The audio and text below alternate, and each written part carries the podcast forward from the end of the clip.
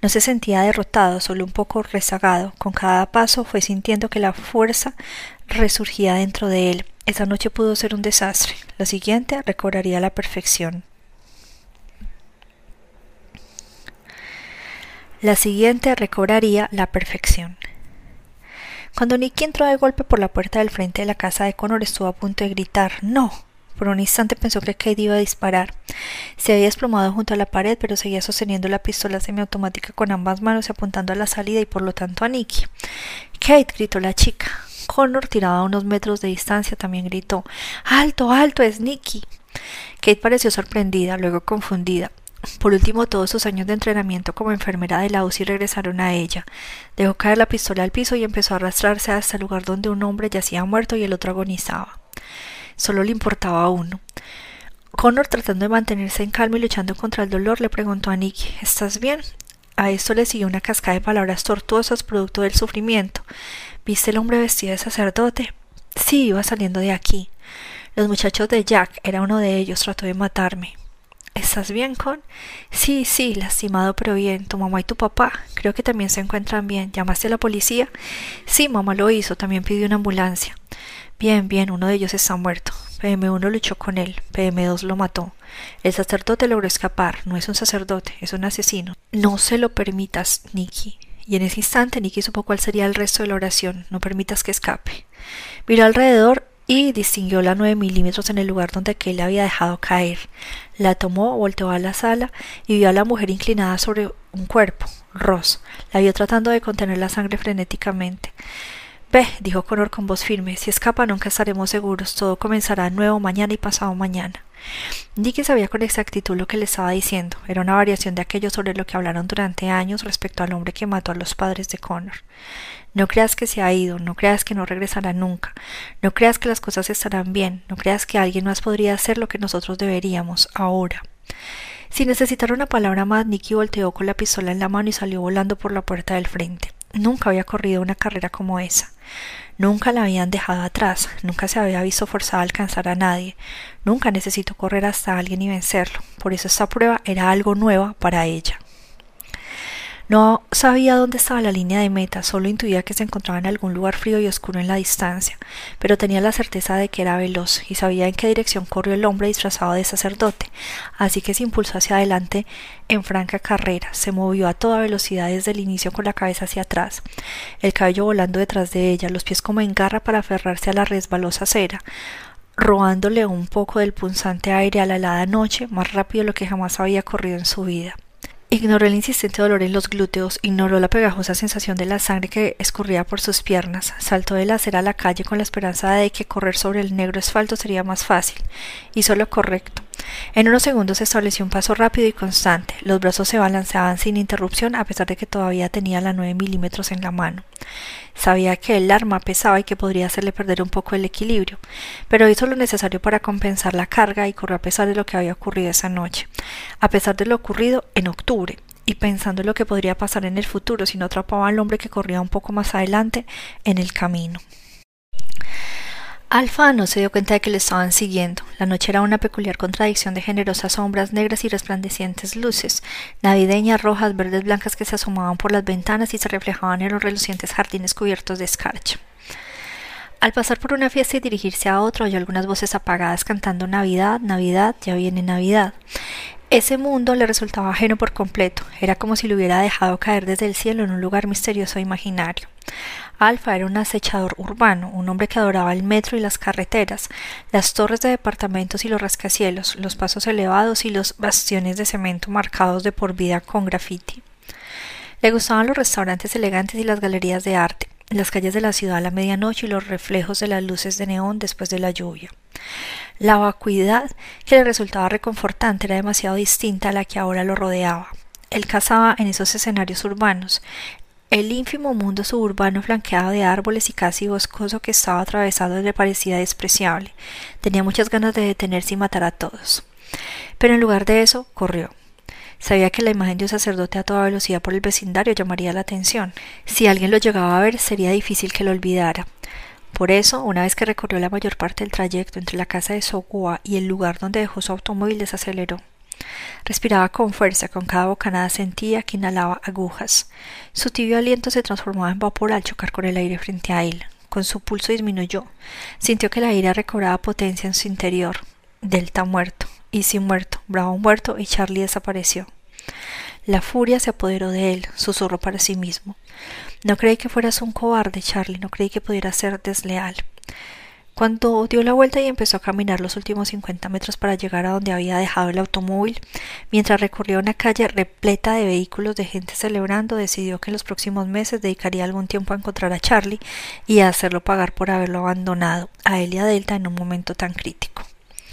Charlie estuvo de acuerdo con emitir una advertencia, pero luego no solo violó el plan general, sino también el espíritu del club de los muchachos de Jack. Al principio, Alfa pensó, tengo suficiente información para entregarlo a la Gestapo, que ellos lidien con el traidor, pero luego descartó esa idea. Charlie podría volverse en mi contra de nuevo, podría negociar con la policía, ofrecer mi vida a cambio de la suya. Así que no, solo hay una respuesta. Esta era su evidencia, su argumento final, su veredicto, todo en uno, su sentencia, muerte. Es lo que Jack habría exigido en 1888. Alfa se dio cuenta de que matar a otro como él y a alguien que fue miembro de los muchachos de Jack casi desde concepción del club implicaría un tipo de asesinato que nunca había considerado. Su mente empezó a trabajar, trató de encontrar la manera, la manera de combinar la necesaria ejecución de Charlie con otro ataque a Sogua y la novia. Todavía merecía morir. En ese instante decidió que nunca podrían tener una vida libre de miedo. No deberían de volver a sentirse seguros ni por un segundo. Era algo que estaba decidido a cumplir. Comenzó a redactar en su mente correos electrónicos, imágenes de Instagram, tal vez un tuit ocasional, algo que le pudiera enviar a Sogwal y a la novia cuando regresara sano y salvo a su propio mundo. Mientras caminaba con paso rápido, pero no demasiado, pensó que aunque lo que más deseaba ahora era matar a alguna mujer desconocida, desafortunada y más fácil de eliminar, es decir, retomar su estilo de costumbre y cortarle el mechón de cabello a una joven a punto de morir, la muerte de Charlie Sogoa y la novia tenía que ser la prioridad en su lista. Cada vez le agradaba más la idea. Necesitaría una nueva forma de abordar esto, algo inteligente, algo inesperado, algo maravilloso. Pero ahora se recordó a sí mismo lo esencial es escapar de aquí. Oyó sirenas a lo lejos, pero se estaban acercando. Se detuvo junto a un lote baldío repleto de matorrales enredados y montículos de nieve. Miró rápidamente alrededor. Primero sacó el garrote que traía y lo lanzó lo más lejos que pudo. Luego tomó el iPad que mantuvo grabando desde el principio y eliminó todo lo que había registrado esa noche. Desde las conversaciones en el automóvil de Delta hasta la pelea en la casa de Sogoa y su vida hasta ese momento. Luego, para asegurarse, estrelló el aparato contra el piso y lo hizo añicos. Reunió los vidrios rotos y los lanzó en distintas direcciones. Satisfecho de ya no tener consigo nada que pudiera delatarlo como asesino, caminó veloz a su automóvil. Hora de irse. Fácil y sencillo, no llames la atención, piérdete entre los otros, después podrás ajustar cuentas. Vio que empezaba a salir gente de la casa donde tuvo lugar la fiesta. Uno de los senderos en el jardín estaba repleto de invitados con abrigo y sombrero. Estrechaban manos y abrazaban. Amigos en una noche feliz. Varios estaban abriendo la puerta de su automóvil. Las luces del frente y del interior empezaron a encenderse frente a él. Despídete ondeando la mano. Sea amigable y todos pensarán que estuviste en la fiesta con ellos, pensó. Feliz Navidad, le gritó a una pareja que estaba abordando un automóvil. Buenas fiestas. Pero en cuanto terminó la oración escuchó un sonido distinto a su voz. Pasos, un golpeteo sobre el asfalto. Volteó, el frío lo envolvió. A unos cuarenta o cincuenta metros saliendo de entre la oscuridad, la vio, la novia, inconfundible. Se movía rápido, mucho más que él, parecía volar sobre el camino, sus pies apenas tocaban la superficie. Quiso huir, pero no lo hizo. Nunca me ha visto, pensó. Yo podría ser solo un sacerdote cualquiera saliendo de una fiesta navideña. No sabe que soy el ministro de la muerte. Miró más atrás de donde ella estaba. No había señales de Sogua, tampoco del abuelo o la abuela, los únicos que podrían reconocerlo. No tengo nada que temer, pensó. Luego vio la nueve milímetros en su mano, su pistola. Le dio la espalda a la pesadilla que lo perseguía y caminó deprisa a su automóvil. No se dio cuenta que la gente que salía de la fiesta observaba con asombro. Estaba a punto de poner la mano en la manija cuando escuchó detente. No fue un grito, no fue un alarido, solo poco más que un murmullo, palabras robadas entre bocanadas que rasgaban el frío aire nocturno. Sujetó la manija. Escuchó otra orden. No, no hagas eso. Entonces volteó y enfrentó a la novia. Estaba a unos cinco metros de él, tenía su pistola en las manos, nivelada, que se había inclinado un poco, tenía las rodillas ligeramente flexionadas, apuntaba a la masa central. Las lecciones que aprendió de Ross. Alfa escuchó los repentinos murmullos entre la gente cerca de él, ansiedad, algunos comentarios de sorpresa total en cuanto quienes acababan de festejar se dieron cuenta de que algo estaba pasando frente a ellos. Algo que no tenía nada que ver con la conversación agradable, la abundancia de bebidas, la comida apetecible, las canciones ni la fiesta. Algo mucho más adecuado para las noticias de la noche o para un video ilícito en Internet. Algo que sucedió en cualquier otro lugar, no donde ellos estuvieron. Volteó y enfrentó a la novia. Señorita, dijo con calma y de forma deliberada, por favor baje el arma. No sé qué está pensando o quién crea que soy, pero. Nicky lo interrumpió. Sé exactamente quién eres, dijo. Alfa cayó y levantó las manos en señal de rendición. No eres sacerdote, agregó ella, eres un asesino. No, se equivoca, replicó Alfa. Un hombre que observaba de cerca intervino. Señorita, por favor, baje el arma.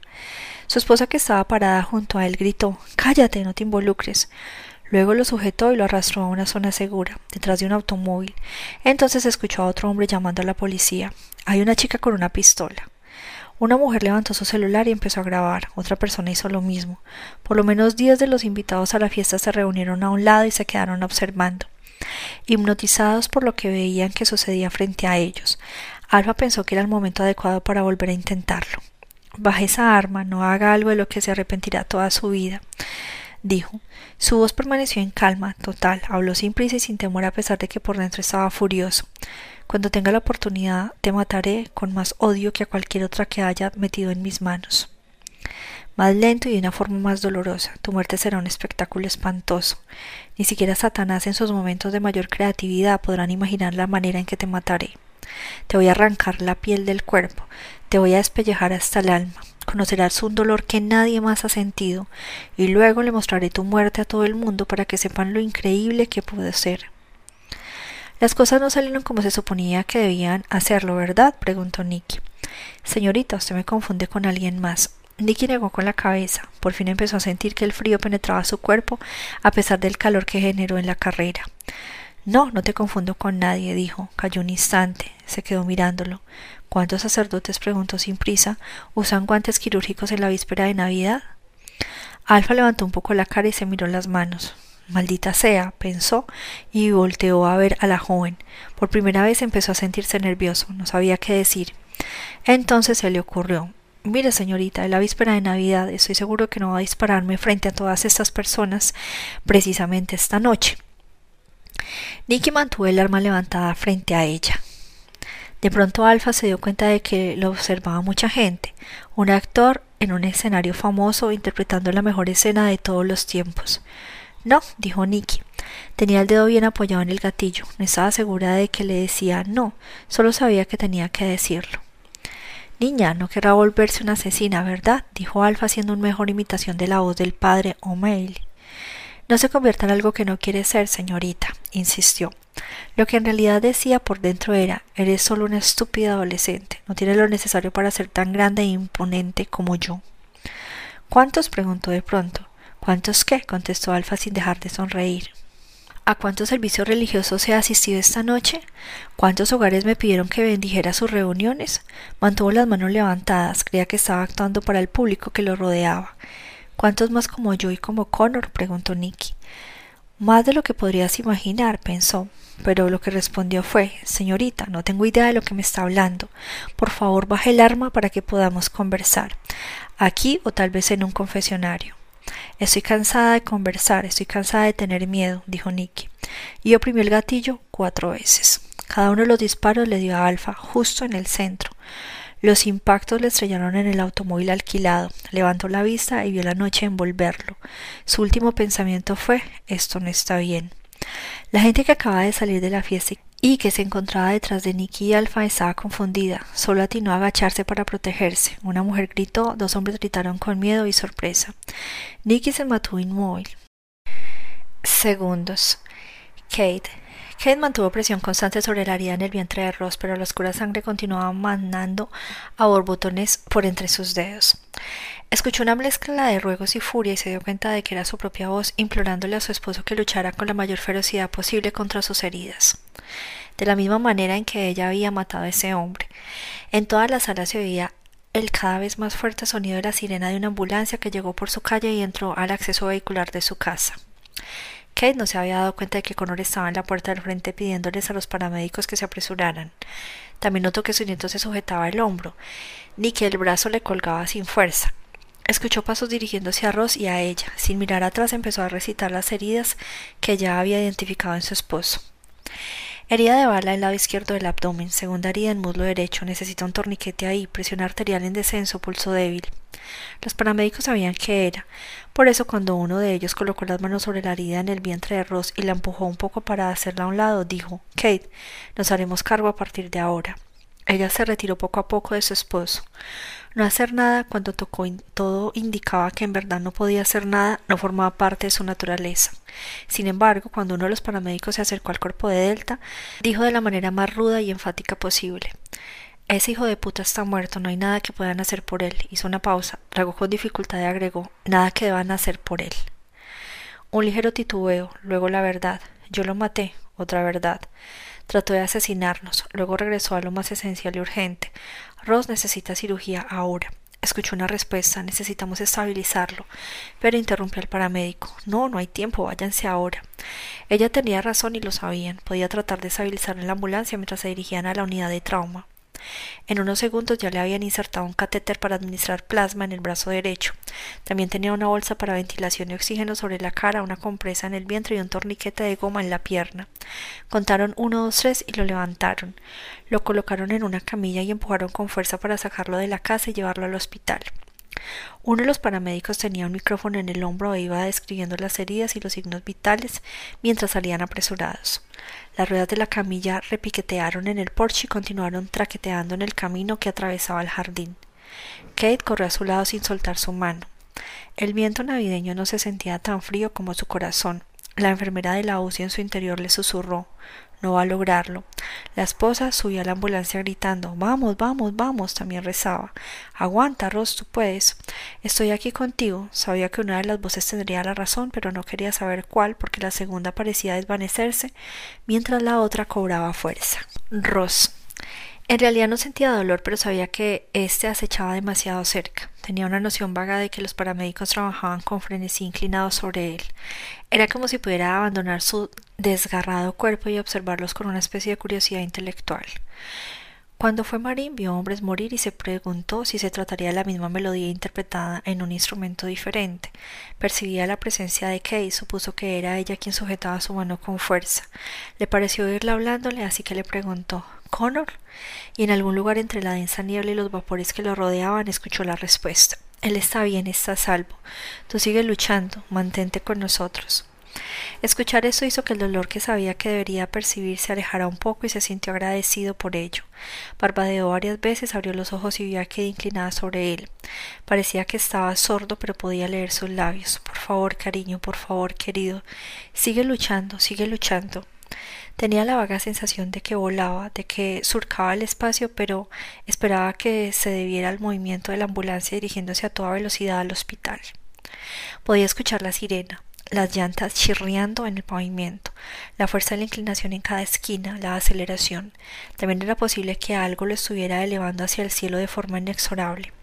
Quería cerrar los ojos y descansar, tomarse algunos segundos para reflexionar sobre lo que había pasado esa noche. Volvió a mirar arriba y vio a alguien conocido de años atrás, alguien tratando de alcanzarlo. Hola, Freddy, susurró. Qué bueno verte. Ha pasado demasiado tiempo sin vernos. En verdad te he extrañado, amigo. ¿Estuviste ahí esta noche? Sí, sé que sí. Gracias. Me ayudaste mucho, hombre. Qué pelea. Pero el fantasma no respondió, solo sonrió. Lo que Rosa escuchó de repente fue a gritando desde un lugar muy lejano Maldita sea. apresúrense. No le pareció que se dirigiera a él. En ese momento pensó que casi todo salió como lo esperaba. No le molestaba tener que dar algo a cambio esa noche. Minutos. Connor. Un paramédico le lanzó luz a los ojos en busca de algún traumatismo. Connor ya conocía el procedimiento gracias a su experiencia en el campo de juego. Siguió la luz con la mirada. Estoy bien, dijo, aunque el creciente dolor en el hombro le indicaba lo contrario. Estaba conectado a un aparato, estaban midiendo su presión arterial en una segunda ambulancia. La primera en la que viajaban PM1 y PM2 se había adelantado. Atravesó la noche con la sirena ululando camino al hospital. Las puertas estaban abiertas. Conor alcanzó a ver una tercera ambulancia frente a la casa de Nicky y una camilla como la que se llevaron a PM1 unos minutos antes. No sabía quién era el bulto sobre ella, pero momentos después vio a la madre de Nicky salir de la casa poniéndose un abrigo, por lo que imaginó que a quien estaban empujando en la parte trasera del acceso vehicular era su esposo. Alguien le había puesto a Conor una cobija sobre los hombros. El paramédico, que no era mucho mayor que él, le dijo Creo que necesitaremos hacer una radiografía lo antes posible, amigo. ¿Te duele mucho? Entonces se dio cuenta que el hombro y la clavícula se le palpitaban de una manera constante. Le sorprendía un poco no haberlo notado antes. La adrenalina, supuso. Eso también lo sabía por la experiencia en el fútbol. Una vez vio a un jugador profesional con un tobillo roto de una manera espantosa correr casi treinta metros antes de desplomarse. El paramédico trató de ayudarle a levantar un poco el brazo, pero Connor hizo una mueca y emitió un discreto grito de dolor sin darse cuenta. El paramédico negó con la cabeza. De acuerdo, Connor, eso no está bien. Vamos al hospital ahora. Él asintió. No recordaba haberle dicho su nombre al paramédico. Antes de otra cosa miró alrededor. Había policías en pequeños grupos, un par de hombres en el nevado de jardín del frente. Otros entraban y salían de su casa. Uno más comenzaba a colocar cinta amarilla. Las luces rojas, azules y amarillas de las patrullas y las ambulancias atravesaban la oscuridad. Parecía una celebración navideña que se salió de control. De pronto vio acercarse a la ambulancia la detective que lo interrogó en octubre. Al ver que el paramédico estaba a punto de cerrar las puertas, la mujer le mostró su placa con un gesto de no tan rápido. ¿Estás bien, Connor? preguntó. En realidad no, contestó él. Bueno, sí, se contradijo. No quería mostrar debilidad. Creo que solo un poco lastimado. Una gran riña, dijo ella. ¿Saben quién es el hombre que está muerto en su casa? Uno de los muchachos de Jack, respondió Connor. La amargura se desbordaba de sus palabras. Le conté sobre ellos hace veces y no quiso escucharme.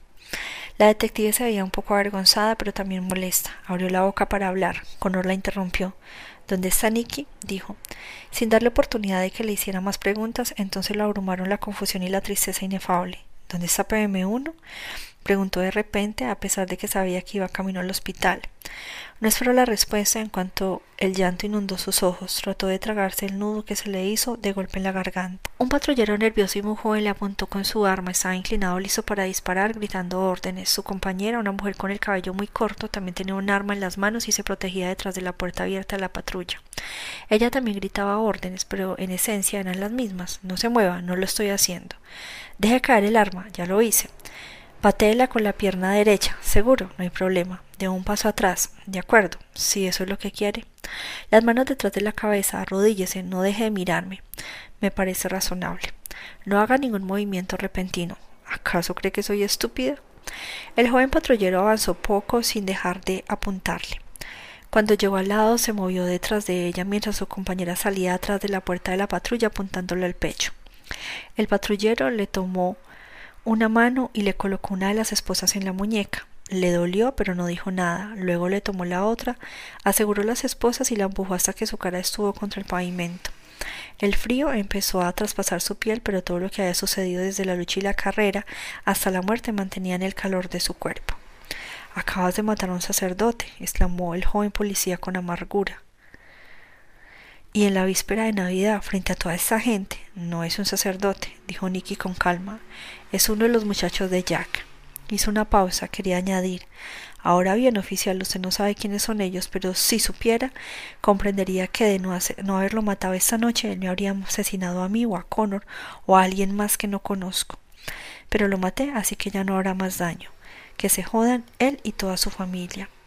Pero no dijo nada de esto en voz alta.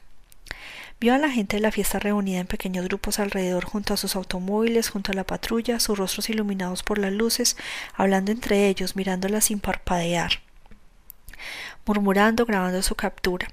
Pensó en decirle lo que no saben es que este maldito con gusto los habría matado a todos ustedes en la víspera de Navidad, pero no lo hizo. La oficial guardó su arma semiautomática en su funda y se acercó a Nicky. ¿Por qué hiciste? empezó a decir. En ese momento el radio de dos vías que colgaba de su chaleco antibalas a la altura del hombro empezó a crepitar con una cascada de información, pero Nicky no entendía nada. La patrullera bajó la vista y por fin notó la sangre en la parte trasera de sus pantalones. ¡Ey! Está sangrando. ¿Le dispararon? Eso es, pensó Nicky. Qué gran descubrimiento. Pero lo que en realidad dijo fue ¿Ellos están bien? Se refería a su madre, su padre, PM1, PM2 y Connor. Sin embargo, sabía la respuesta a su pregunta. Horas. ¿Qué cuando llegaron? Una parte de ella quería ponerse las pijamas quirúrgicos y estar al lado de Ross durante la cirugía, pero el equipo de emergencia no se lo iba a permitir. Otra parte, una más pequeña, se dio cuenta de que eso le estorbaría, con su cuerpo, con su emoción. Por eso mejor fue radiología a buscar a Connor. La técnica de rayos X le reconoció y le invitó a pasar al cuarto donde las radiografías de su nieto ya se podían ver en la gran pantalla de la computadora. Le dijo se las envía al radiógrafo para que las interprete, pero mire esto. La técnica señaló las fracturas evidentes. Kay contempló las imágenes. Le costó trabajo enfocarse. Era como si lo que veía ondulara frente a ella. Connor seguía en el cuarto de rayos X de junto. Va a necesitar analgésicos muy fuertes, dijo Kate. En ese instante se arrepintió. Le dije a Ross que Connor estaba bien, pero no es así, está muy lastimado. También va a necesitar cirugía. Le voy a enviar las imágenes al ortopedista de guardia, explicó, señalando las líneas blancas y grises como telarañas que salían hacia abajo desde una zona cóncava demasiado astillada. Era la radiografía de la clavícula. Lo lamento, Kate. Es de lo peor que he visto, más bien parece consecuencia de un accidente automovilístico. Kate quería preguntar cuántos casos de este tipo ha visto, pero no lo hizo. La técnica, un joven, una joven amable pero con frialdad que le daba la costumbre de ver la, la pantalla lesiones, fracturas y tumores, distintos tipos de desastres todos los días, todas las noches, se quedó callada un momento antes de continuar. ¿Es cierto que lo echó con el hombro en ese estado? Sí, contestó Kate. Peleó como un tigre contra un maldito que quiso asesinarnos. En la víspera de Navidad, vaya, respondió la técnica, silbando un poco entre los labios y dando golpecitos en la pantalla con un lápiz. Qué valiente. Con una lesión como esta, la mayoría de la gente se habría alargado de ahí, dijo e hizo una pausa. Pues va a necesitar ese mismo tipo de devoción para su rehabilitación, agregó. Kate asintió, lo sabía. Vaya a sentarse con él, le diré al ortopedista quién es usted. La técnica volvió a observar las imágenes, tenía una apariencia gris y fantasmal. Kate había visto miles de radiografías en su carrera, pero esas le parecían demasiado peculiares, como de otro mundo. Para poder relacionar el daño que veía en la pantalla con el adolescente en el cuarto de al lado, que hacía muecas de dolor y tenía el brazo colgado como sin vida, tendría que dar un gran salto sobre un vacío emocional. Quería abrazar a su nieto, pero sabía que no podía porque el menor roce podría lastimarlo aún más. Por eso solo entró y se sentó junto a él. Le dijo que aunque la lesión era extensa, no debía de llegar a ninguna conclusión hasta no hablar con el ortopedista. Connor solo quería saber cómo estaba PM1. Kate no sabía nada. Era obvio que no quería compartirle sus temores. Solo dijo, está muy lastimado, pero es fuerte. Con lo ha sido toda su vida. Es un marín, no hay razón para pensar que no lo será esta noche. Además, el equipo que lo está atendiendo primera pero en realidad no le constaba, no tenía idea de si alguno de los cirujanos estaba familiarizado con las heridas de arma de fuego, como le estarían los médicos de los ordinarios hospitales urbanos, a los que llegaban dos o tres casos como este al día, o como los que trabajaban en zonas de guerra distantes. Esos médicos sabían cómo lidiar con el daño causado por balas. No estaba segura de que los que ella conocía pudieran hacerlo. El hospital donde trabajaba era tranquilo y estaba en los suburbios. Si alguna vez llegara a ver una herida de bala era porque un cazador olvidó vaciar su rifle después de una cacería, o porque algún deprimido académico de la universidad había tratado de suicidarse, pero cambió de parecer en el último instante. Las posibilidades pasaban a toda velocidad por su cabeza. Después de un rato de silencio entró otra enfermera. Los condujo a una sala de auscultación y le ayudó a Connor a quitarse la camisa y ponerse una bata azul. La enfermera le explicó que no podía darle ningún analgésico hasta que no lo revisara el especialista. Esto le vino mal. Kate lo vio cerrar los ojos mientras el dolor se extendía en él por oleadas.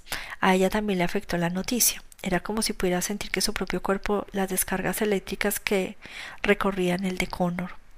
Era un poco como aquel día en que se enteró de que un conductor ebrio había matado a su única hija, al padre y a la madre de su nieto, se recordó a sí misma que en esa ocasión fue fuerte y que tenía que hacerlo ahora también. Connor volvió a preguntar por su abuelo. Sigue en cirugía, le dijo ello. Pronto sabremos más. Quizá o tal vez no queramos saber. Kate no se permitiría aplicar su conocimiento y experiencia para calcular con más precisión las probabilidades que ya sabía que tenía Ross. Sentía que el pánico se apoderaba de ella y la combatió tanto como pudo. Quería poner su mente en blanco, pero era imposible. De pronto pensó que tenía mucha experiencia en la espera, sabía cómo esperar a que llegaran los resultados de los exámenes de laboratorio o a que un medicamento inyectado empezara a hacer efecto, sabía cómo esperar la intervención divina o la excelencia médica para alcanzar el éxito, sabía cómo esperar la intervención divina o la excelencia médica para alcanzar el éxito, también sabía esperar lo inevitable. El ortopedista entró quince minutos después, estrechó la mano de Kate y miró a Connor. Revisé las imágenes, dijo al mismo tiempo que tocaba con delicadeza al hombro de Connor. Tenía el ceño fruncido. Necesitamos intervenir. Es necesario hacer una limpieza extensa. Múltiples golpes con la culata de una pistola pueden causar mucho daño. Es como si te golpearan con un martillo. La gente a la que golpean con esa fuerza y un minuto después ya está bailando. Bueno, eso lo se ve en las películas. Explicó, hizo una pausa y preguntó ¿Luchaste con el tipo de la pistola? ¿El que te hizo esto?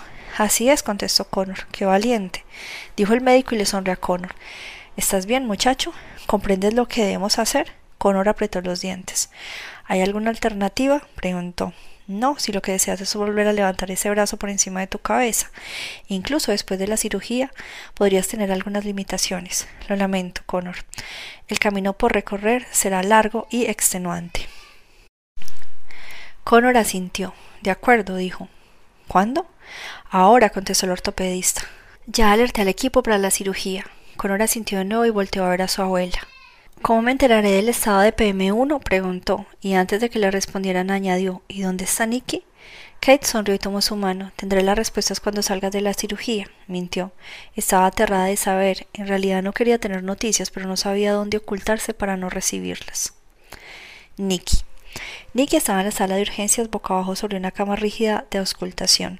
La mano derecha la tenía esposada al marco de metal. Estaba desnuda de la cintura para abajo. Dos enfermeras y un residente se estaban haciendo cargo de ella, limpiando y retirando los fragmentos de metal de la herida en sus glúteos. El residente en jefe hablaba mientras irrigaba y cosía. Afortunada, eres muy afortunada, dijo. La bala rozó las dos mitades, pero no se alojó debajo de tu piel. Cuando termine de coser te dolerá y tendrás problemas para sentarte durante varios días, pero la herida cerrará y sanará bien. Una de las enfermeras añadió Tal vez deje cicatriz, tal vez no. Deberías hablar con un cirujano plástico, corazón. Él sabrá informarte mejor. Nicky pensó No soy corazón. Después de esta noche no seré nunca el corazón de nadie. Connor puede llamarme de cualquier forma, excepto corazón. El residente terminó su labor. Muy afortunada, repitió dos veces más. Ya entendí, pensó Nicky. Pudo ser mucho peor, pero le aseguro que no me siento nada afortunada esta noche. Una de las enfermeras la cubrió en cuanto la detective y el otro oficial vestido de civil entraron a la zona tras la cortina de la sala de urgencias. La detective vio las esposas. No las necesito, dijo su compañero. La retiró. Nicky se sintió mejor cuando se le quitaron las esposas que cuando el médico le inyectó el analgésico en el glúteo. La detective se le quedó viendo. Vamos a necesitar una declaración completa, le dijo. Nicky se encogió de hombros un poco. Era difícil moverse en esa posición sobre la mesa. Claro, como sea. No te arrestaremos en este momento, aclaró la detective. O sea que me van a desarrestar, preguntó Nicky. La detective sonrió. Más o menos, dijo. Los oficiales que te esposaron hace rato no entendían la situación del todo. Yo soy la que no entiende la situación del todo, pensó Nicky. Sin embargo, dijo la detective, antes de que hagas tu declaración, quiero leerte tus derechos, Miranda. ¿Y a mí para qué? ¿Qué hice mal? Mientras escuchaba a la mujer recitando las famosas advertencias, Nicky empezó a pensar y a concentrarse. Está bien, ¿me puedes explicar lo que sucedió esta noche? preguntó la detective después de terminar su letanía. En tus propias palabras, por supuesto. Nicky titubeó, miró a los dos detectives de cerca. ¿Creen que le disparé a un sacerdote desarmado, a sangre fría, frente a decenas de testigos, y además no era el hombre que trató de matarme? Ese ya había desaparecido, pensó. Y luego con algo de cinismo se dijo, lo más probable es que Santa se haya subido a un trineo riendo feliz, jo, jo, jo, jo, y que sus reinos hayan despegado para seguir entregando regalos a los niños y a las niñas buenos. El problema es que mi Santa era muy despiadado, era un despiadado asesino. Y claro, yo le disparé a otro asesino. Todo lo que he estudiado respecto a matarme me dice que estoy en un desastre legal. Creo que, dijo en un tono delicado y pesaroso, que no coincidía en absoluto con su estilo. Antes de declarar cualquier cosa, preferiría llamar a un abogado. Ya sabe, para que me guíe. Lamento si esto le causa algún inconveniente, pero me parece lo más lógico, detective. Nicky se sorprendió a sí mismo. Parecía una solicitud muy madura y adulta. Pero tal vez, pensó, se debe a que esta noche dejé mi infancia atrás. Y en ese momento casi la abrumó todo lo que había sucedido desde que regresó a casa tras el concierto hasta ese instante en que se encontraba ahora, medio desnuda frente a dos detectives en una mesa de auscultación. De pronto sintió que no quería ser adulto, quería ser una atleta a la que le encantaba correr y tratar de pintar como Mar Rothko, una rebelde preparatoriana de último año a punto de ir a la universidad en el otoño.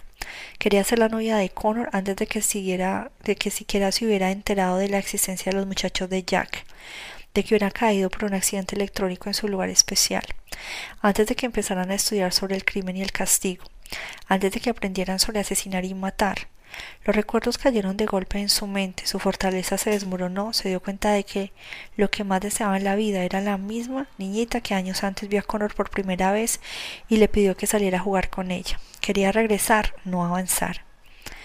Quiero ver a mi mamá, dijo. Su voz tembló por primera vez esa noche. Unas cuantas lágrimas aparecieron en sus ojos. Y quiero ver a papá. Y quiero ver a Connor y a PM1 y a PM2. Porque algo cambió esta noche, pero no sé qué. Los dos hombres de su vida estaban en el quirófano y ella no sabía qué hacer. Tal vez buscar a Nicky, tal vez hablar con sus padres, quienes tenían que estar en algún lugar del hospital.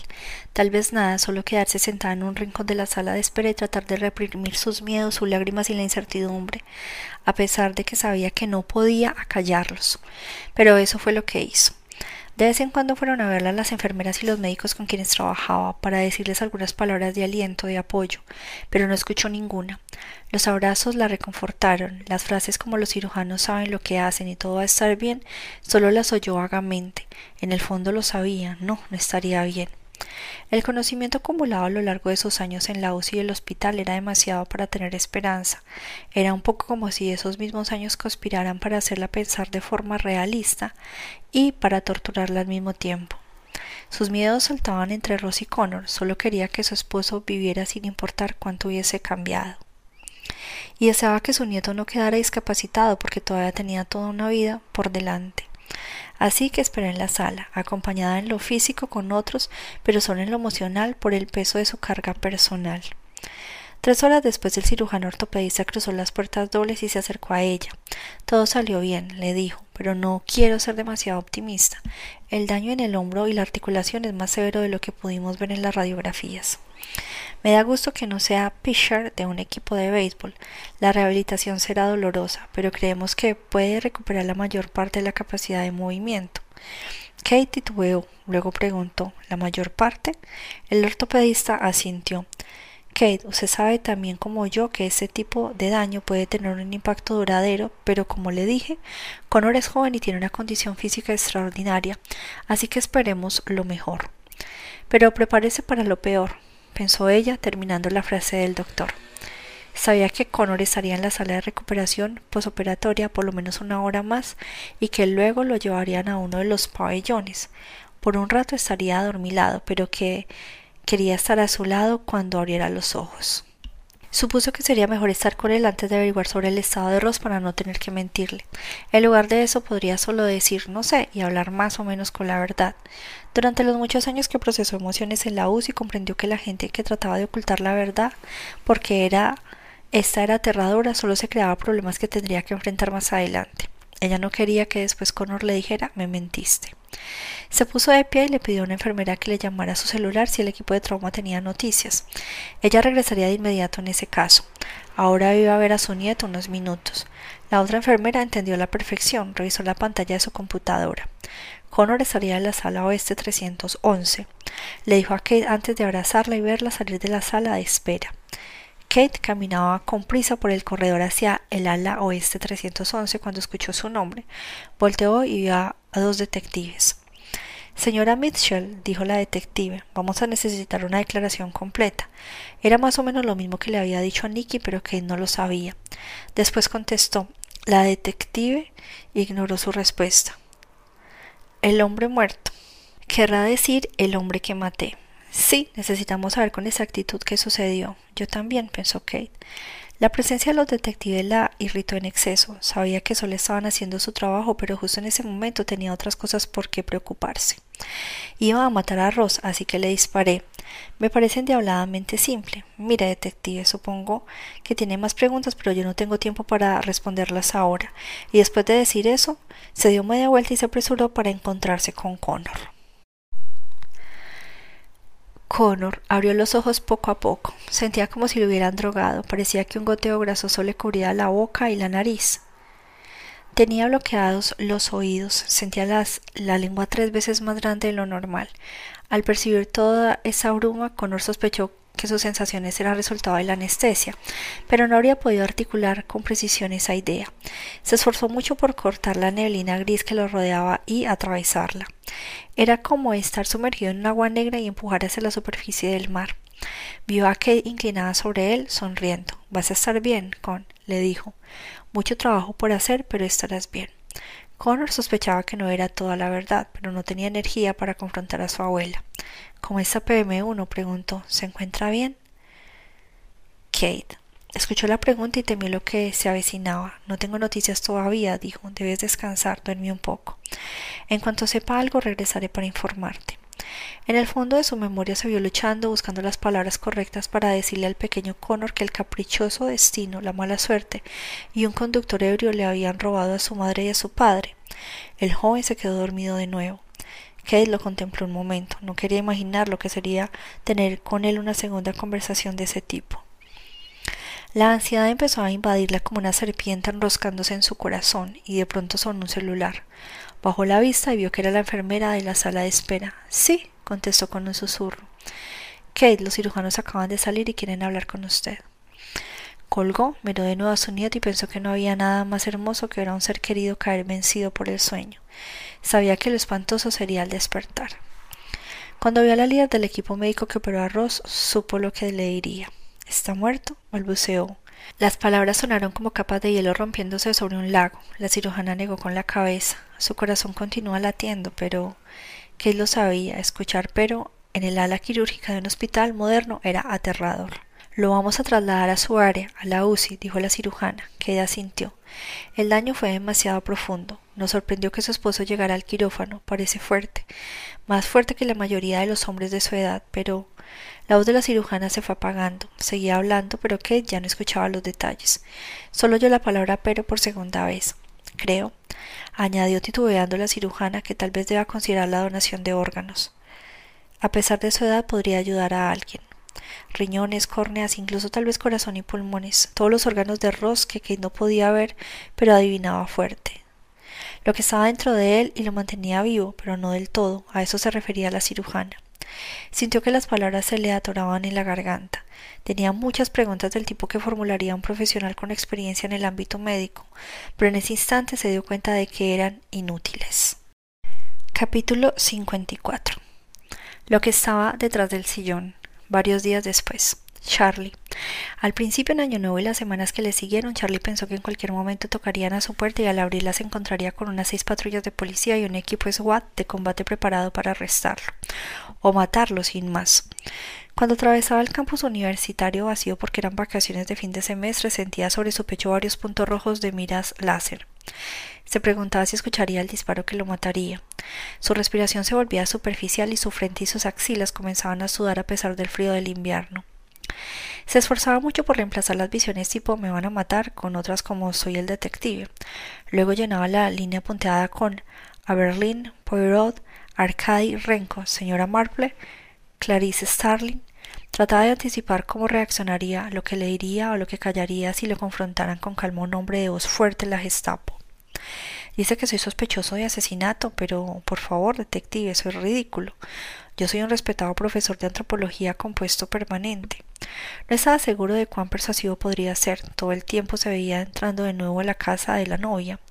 Había dejado su arma ahí, pero gracias a los guantes quirúrgicos no quedaron huellas dactilares en ella con las que lo pudieran rastrear. ¿ADN? No. El traje de Santa era tan eficaz como los usados para manejar material tóxico. Además, lo botó en el cubo de basura de una parada en la carretera. Para ese momento ya debía de estar enterrado bajo una tonelada de desperdicios en algún vertedero. Se preguntaba si la madre o el padre de la novia podrían reconocerlo, pero lo dudaba. Su barba falsa y el gorro de santa, sumados al pánico y la confusión, protegieron su identidad lo suficiente. Lo único que le preocupaba era la novia. Ella lo vio mejor y parecía pensar de forma más organizada, pero no. Charlie sabía que no estaba en ninguna base de datos de criminales, así que no había fotografías policiales que pudieran mostrarle. Además, las ruedas de identificación exigían un contexto. La Gestapo necesitaba tener una idea bien clara de quién era su sospechoso. No había nada aleatorio en un procedimiento de ese tipo. No, no reconoce a este hombre y a este. Pensaba que era muy probable que hubiera salido de esa casa con la misma eficiencia con la que escaparon muchos otros asesinos de la historia. Los detalles, sin embargo, lo inquietaban. Se felicitaba por haber huido en lugar de luchar. El recuerdo del cuchillo cerrado que la novia ondeó frente a él era muy desagradable, por eso mejor lo descartó. No sé dónde lo sacó, pero tuvo demasiada suerte de tenerlo, porque de no ser por él, ahora estaría muerta. A pesar de haberse salvado de vez en cuando, Charlie consideraba con mucha seriedad la posibilidad de abandonar de repente su tranquila e inocente vida, dejar atrás para siempre a una esposa que no sabía nada sobre él, un empleo aburrido de maestro, su nombre, su casa y su historia, desaparecer en las montañas rocosas de Canadá o tal vez en la selva del Amazonas. Ahí podría establecerse e iniciar una existencia de ermitaño en una cabaña rodeada de nieve o en una choza de lodo, dejar que le creciera el pelo y la barba, comer animales salvajes y bayas nativas.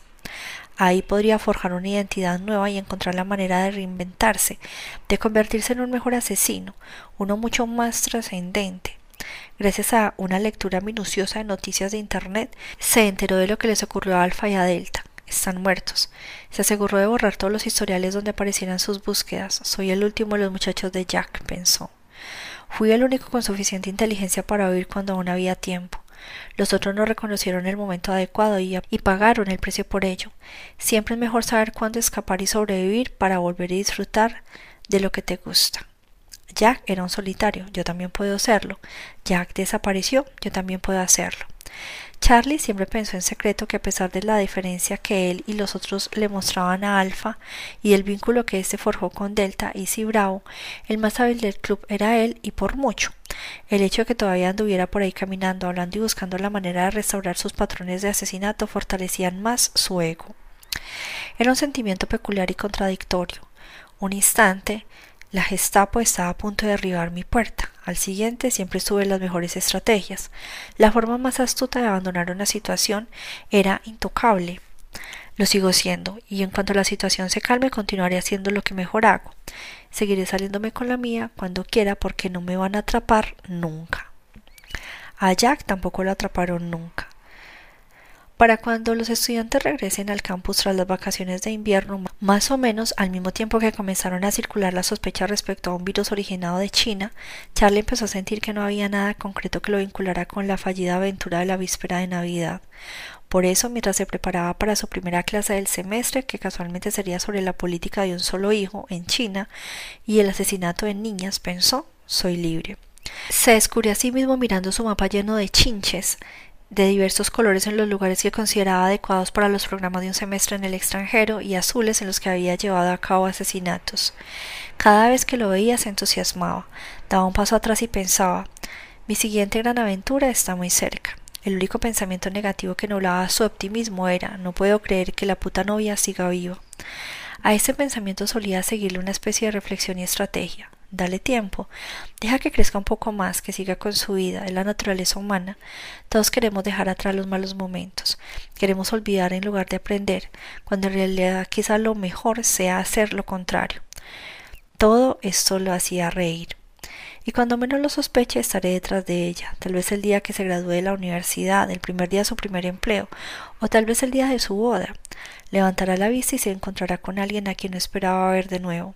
Se dará cuenta de que nunca fue libre, no como yo ahora. En ese momento estaré más que listo, mejor preparado, y ella recibirá por fin lo que el destino le depara. Ese mal rato que creyó haber dejado atrás se transformará en algo peor, la exquisitez de esta futura confrontación lo hacía vibrar por dentro. Sus fantasías le proporcionaban calidez, casi como la tenue pero gozosa comprensión de que nadie lo estaba buscando. Cada día que pasaba se sentía más cerca de quién era y del hombre en quien se podría convertir. Charlie adoraba esa sensación y estaba convencido. Jack, Jack vivirá de nuevo. Kate Ross pasó dos días vivo pero sin vivir, conectado a un ventilador para respirar, con el pecho ascendiendo y descendiendo con regularidad mecánica, 48 latidos cardíacos por minuto, producción de orina dentro de los parámetros médicos aceptables, niveles de oxígeno normales, dióxido de carbono y reparto de gas sangre. Kate conocía toda profundidad, todas las máquinas, todas las líneas verdes o amarillas en los monitores, todos los bips y los bursts eran los aparatos de su vida profesional, sabía con precisión qué medían y qué indicaban cada número, cada valor, cada parpadeo luminoso en la pantalla. Sabía que se traducían en una simple ecuación, vivir o morir, pero ahora le parecían misteriosos e incomprensibles. Era como si hubiera olvidado el lenguaje de la UCI porque Ross, a quien conocía de tantos años, estaba acostado en esa cama de hospital frente a ella, porque veía su cuerpo, pero él no estaba ahí. A pesar de que luchó con fiereza, se fue en el instante en que el asesino le disparó en el abdomen. Se fue de ese trayecto al hospital cuando también apretó su mano. Se fue de la unidad de trauma y de la cirugía. Se fue de todo salvo el recuerdo. Kate firmó todos los papeles para la donación de órganos. A él le gustaría hacerlo, se dijo. Haría una broma. Siempre vi derecho. Ahora alguien podrá ver igual con mis córneas. El equipo de recolección permanecía al pendiente. Lo único que ella estaba esperando era que Connor se recuperara lo suficiente de la cirugía para que estuviera a su lado. En el fondo, sin embargo, no quería que recobrara la movilidad pronto porque eso aceleraría el proceso de desconexión, y para ella Ross no había fallecido del todo. A lo largo de los años había visto a cientos de personas de pie junto a sus seres amados en la UCI pensando más o menos lo mismo. Nunca imaginó que alguna vez se verían en esa situación. Entró a la habitación de Connor al mediodía. Nikki estaba ahí, sentada a un lado de la cama, con cuidado, moviéndose con frecuencia porque los puntos en el trasero le causaban incomodidad. Connor levantó la vista y miró a su abuela. Me van a dejar ir a casa esta tarde, le dijo. Tenía el brazo derecho inmovilizado con un voluminoso cabestrillo negro. ¿Te duele? preguntó Kate a pesar de que sabía que sí. Estoy bien, dijo Connor. Falso, pero la mentira era aceptable en ese momento. Hay algo que necesitamos hacer, dijo Kate. Connor asintió. ¿Debería venir Nicky? Kate negó con la cabeza. No, solo tú y yo. Tomará unos minutos nada más. Connor bajó las piernas de la cama del hospital. Le tomó un momento recuperar el equilibrio. Nicky le ayudó a ponerse una bata delgada y pantuflas. Kate deseó que su nieto le hubiera permitido hacer eso, pero luego se dio cuenta de que tendría el brazo derecho inmovilizado varias semanas, así que ya habría oportunidad de ayudarle. Dejó que Nicky hiciera lo que le habría correspondido a ella. Te veré más tarde, dijo Nicky, con lágrimas empezándose a formar en sus ojos y voz temblorosa. Connor y Kate caminaron juntos por el corredor y bajaron en silencio a la UCI. Cuando salieron del elevador, Connor preguntó ¿Está sintiendo dolor? No, respondió Kate. Te lo aseguro, solo está como dormido. Pensó que el cliché de desconectar a alguien era mucho más dramático de lo que sucedería en realidad. El residente retiraría el ventilador de su garganta y los pulmones. Otra de las enfermeras de la UCI desconectaría los distintos monitores e instalaría una especie de la bomba cardíaca para que la sangre mantuviera vivos algunos de los órganos. Ya le habían hecho un examen de apnea e inyectado un poco de agua fría en el canal auditivo. Los sonidos de vida que mantenían las máquinas se apagarían poco a poco. Para Kate era importante que Connor participara. No habría podido decir con precisión por qué, solo sabía que así recordaría haberle dicho adiós a su abuelo. Ross estuvo en el hospital cuando Hop, su hija, dio a luz. Estuvo presente el primer día de vida de Connor y en la mayoría de los que estaban por venir. Kate sabía que no era necesario ser poeta para entender que era esencial que su nieto estuviera ahí cuando falleciera. El residente y dos de las amigas enfermeras de Kate de la UCI estaban esperando afuera de la habitación cuando ellos llegaron por el corredor. ¿Llegó el momento? preguntó el residente con una genuina expresión de tristeza. Sí, contestó Kate. También miró a Connor para confirmar la decisión. Sí, contestó el joven en voz muy baja. Como si le doliera pronunciar esa breve palabra, todos entraron a la habitación de Ross. Está y no está, pensó Connor. Él y Kate colocaron sus manos en el antebrazo del abuelo. No se sentía tan frío. Kate pensó, los marines proveerán una escolta de honor para cargar el féretro, una bandera para cubrirlo y las armas que dispararán para el saludo militar. Tres veces, un oficial con clarín y uniforme completo tocará taps cuando estén bajando el féretro. Luego el oficial a cargo ordenará que la escolta rompa filas y que se doble la bandera hasta formar un triángulo perfecto que me entregará. A Ross le gustará todo esto, no por la pompa de la ceremonia, sino porque sorprendería a todos los reunidos ahí, a toda la gente que pensaba conocerlo cuando en realidad no era así. Al menos no como Connor y yo lo conocíamos. Y además, lo más seguro es que no sepan qué tipo de luchador fue. Es, no fue. Las zigzagueantes líneas verdes en el monitor finalmente se aplanaron. Connor y Kate. La enfermera que registró la salida de Connor del hospital y que lo llevó en silla de ruedas hasta la puerta del frente trató de contagiarle su entusiasmo. Dijo cosas como Estoy segura que te da gusto salir de aquí. Debes hacer todo lo que el terapeuta fisio te indique. Y no tomes más de los analgésicos porque es bastante fácil tener problemas con ellos. Esto último lo dijo tomando en cuenta que aún era un adolescente. La enfermera continuó balbuceando cosas que Connor ignoró casi por completo. No tuvo el valor de decirle que había visto morir a su abuelo. Queda acercó el automóvil hasta la entrada. Connor se sentó con cuidado en el asiento del pasajero. Debería solicitar mi licencia de conducir ahora, dijo, o en cuanto pueda usar un poco el brazo. Me parece lógico, dijo Kate. Puedes quedarte con el auto de tu abuelo. El sentido práctico de su propia sugerencia hizo que a Kate se le llenaran los ojos de lágrimas. A medio camino se dio cuenta de que no había estado en su casa desde víspera de Navidad. Todas esas noches las pasó en la habitación de Connor o en la de Ross. Entraron por el acceso y se detuvieron, pero ya no pudo salir del automóvil. No quería caminar por el sendero hasta la puerta del frente, no quería entrar, no quería ver lo que quedó atrás la pelea. Le daba miedo entrar a su alcoba, le daba miedo ver el closet de Ross, le daba miedo revisar su escritorio y reunir sus objetos personales. Esos eran todos los temores que pudo identificar. Lo que no sabía era que le daría miedo en los minutos, horas, días, semanas y meses y años por venir. Connor debió percibir su estado de ánimo. Cuando salió del automóvil se agachó y levantó un trozo de la cinta amarilla con la usual leyenda escena del crimen, línea policíaca, no cruzar, que se quedó pegada en el hielo. Vamos, PM1, dijo, creo que tenemos trabajo que hacer. Ambos vieron a Nicky salir de su casa. Comprendieron que debió de haber estado esperando junto a la ventana para ver su automóvil en cuanto llegara. Se acercó a ellos presurosa. Empezaba a oscurecer, lo último de la luz invernal se desvanecía rápido a su alrededor y la temperatura continuaba descendiendo. El entorno era tan lobrego y desolador como su estado de ánimo. Nicky abrazó con mucho cuidado a Connor y luego a Kate. Si su casa quedó tan mal como la nuestra tras la inspección policíaca habrá mucho que limpiar. Un comentario mundano, ordinario. Limpieza de rutina tras el espasmo de una violencia inefable. Los tres entraron a la casa. Nicky tenía razón. Muebles rotos por el enfrentamiento, sustancias para levantar huellas digitales. Casa ensangrentada por todos lados en la zona donde los paramédicos trataron de detener la hemorragia de arroz. Enormes manchas cafés en el lugar de la alfombra donde cayó. Una segunda mancha debajo del árbol de Navidad doblado. Vidrios rotos, adornos quebrados. Algunos regalos aún envueltos, aunque aplastados y sin forma porque el asesino se desplomó sobre ellos. A Kate se le dificultó respirar cuando vio que dos cajas tenían el nombre de Ross. Y por toda la casa quedaban las inútiles trampas y sistemas de alarma que había instalado. Vio el cuchillo cavar en el rincón donde cayó. Imaginó que la policía recogió el que el asesino tenía en la mano cuando ella le disparó, también la 357. El rifle de casa, sin embargo, seguía detrás de la cortina cerca del triste árbol de Navidad. Necesitaban descargarlo y guardarlo.